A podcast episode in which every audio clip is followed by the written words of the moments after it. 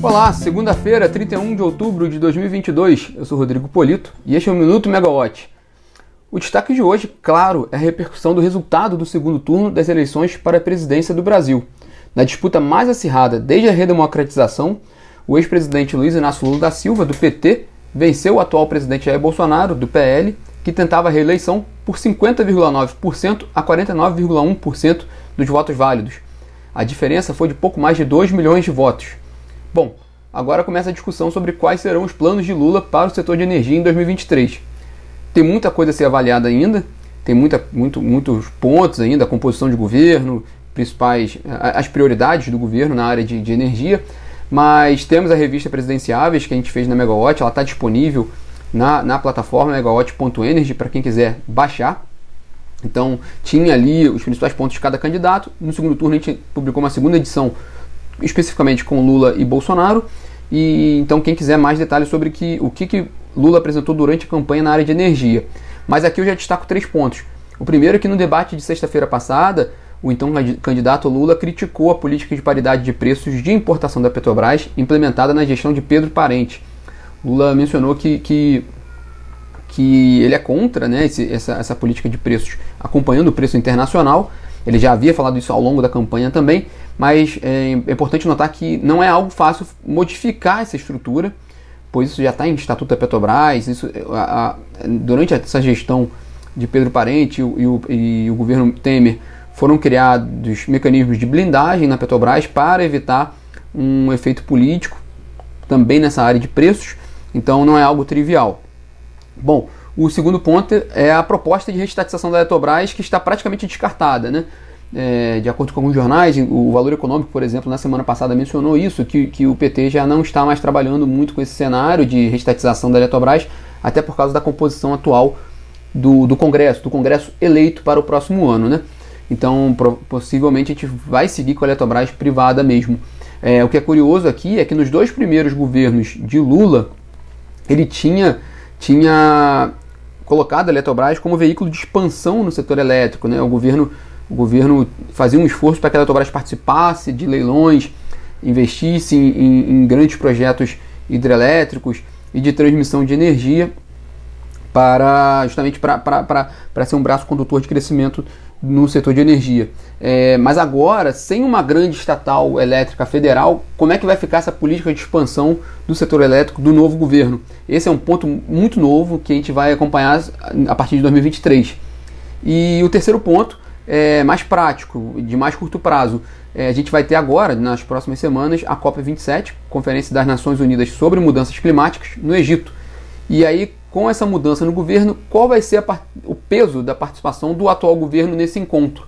O ministro da, do Meio Ambiente, Joaquim Leite, disse recentemente que estava levando para o Egito né, uma proposta para que o Brasil fosse parte da solução da crise energética mundial, principalmente pelo, pelo lado do, da biomassa e também das eólicas offshore. Inclusive, com relação às eólicas offshore, há uma dúvida um pouco agora como é que vai ficar isso né, com, com esse novo governo, é, porque já, foi, já foram dados os passos com relação à regulamentação da seção de área offshore, mas ainda falta a regulamentação ali, né, o, o, as diretrizes para o, o mercado, a parte do mercado mesmo da eólica offshore, né, como, como como negociar os contratos de energia de fontes, fonte eólica offshore.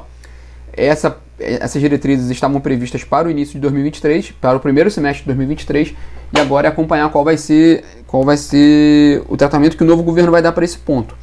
Um aspecto que em tese seria negativo é que uma mudança do governo pode levar a, a, a, o novo governo a parar um pouco, examinar o assunto para depois publicar diretrizes, o que demandaria mais tempo. Por outro lado, um aspecto que tende a, ser, tende a ser positivo é que os dois governos do Lula no passado eles foram eles tiveram um, uma atenção importante para as fontes renováveis. Tanto é que o primeiro leilão de eólica onshore do país foi feito em 2009, ainda sob o governo Lula. Então isso pode pesar favoravelmente, mas o fato é que a gente só vai saber daqui para frente.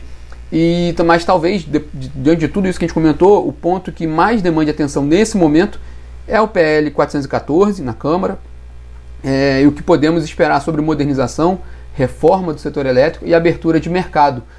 porque o que, o que, que se esse projeto vai, vai encaminhar agora ou não. Né? Em oportunidades anteriores, o professor titular do Programa de Planejamento Energético da COP, da UFRJ, e ex-presidente da Empresa de Pesquisa Energética, Maurício Tomasquim, colaborador da campanha de Lula na área de energia, disse ser favorável à abertura do mercado, desde que ela seja feita gradualmente e solucionando problemas, né, impactos negativos, como os contratos legados das distribuidoras. É, resta saber agora o que, vai ser feito na prática, se, se o governo, o novo governo, vai caminhar pelo BL 414, se ele vai, vai encampar essa ideia e seguir em frente com ela, se ele vai querer fazer mudanças no PL 414, ou se ele vai querer ir por um outro projeto, por um, por um outro projeto de lei. É, talvez esse, essa discussão demande mais tempo do que, do que se esperava anteriormente que fosse aprovada essa, essa questão. É, já que a gente falou de Eletrobras, a companhia lá, lá vai lançar, perdão, a companhia vai lançar nessa semana o primeiro, primeiro plano de demissão voluntária depois da sua privatização. Na verdade, é um plano voltado para aposentar, aposentados, né? É, empregados aposentados pela Previdência Oficial ou aposentáveis até 30 de abril de 2023. E a, que, esse universo de funcionários elegíveis à iniciativa são, é, é composto por 2,3 mil funcionários. Esse plano tem um custo da ordem de 1 bilhão de reais e prazo ali, previsão de retorno, né? para a companhia de quase um ano. A, a Eletrobras, então, ela entende que em menos de um ano esse plano de demissão voluntária vai se pagar. E hoje também saiu portaria do Ministério de Minas e Energia com condições complementares para a nova outorga da hidrelétrica de Foz do Areia, lá do Paraná. Uma usina de 1,6 gigawatts, né, um, a principal usina do portfólio da Copel, mas que ela vai, ela tá, ela para ter a concessão renovada, a Copel vai colocar ela em privatização, em leilão, né, para ser privatizada, e a Copel ficará com, com 49% de participação na usina. Esse leilão está previsto para ocorrer no próximo ano, em 2023. E o governo federal já havia estipulado um valor mínimo a ser pago no leilão de privatização da usina de 1,8 bilhão de reais. E na área de óleo e gás, hoje tem divulgação do resultado da Prio, antiga PetroRio, que é uma das principais petroleiras independentes do, do país, e, a, e as ações da companhia integram o Ibovespa, então uma, uma companhia que, que demanda bastante atenção, tanto do setor de óleo e gás quanto do mercado financeiro. Bom, e vamos para a semana.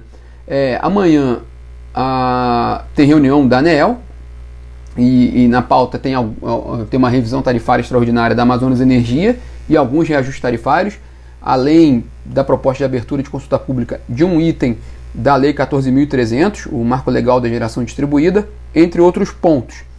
E também tem amanhã resultados trimestrais da BP e da Sal de Aranco. Na quarta-feira é feriado, né? E na quinta-feira tem resultados da Petrobras e AES Brasil. Bom, para fechar nosso bate-papo, para ficar de olho nessa semana, com certeza é na agenda política, principalmente nessa, nesse momento pós-eleição, no que pode vir de transição, nesse período de transição na composição de nomes do governo, os nomes que vão ser indicados para o Ministério de Minas e Energia, para o Ministério da Economia e para a própria Petrobras. Então é, olha, é, é uma semana para acompanhar e ver o que, que, o que, que os, primeiros, os primeiros sinais que vão ser dados para esse novo governo. Tá certo, pessoal? Então, é, tenham todos uma ótima segunda-feira, começando essa semana, e amanhã está de volta aqui às 9 horas da manhã, em live no Instagram e também disponível em podcast. Bom dia, tchau, tchau.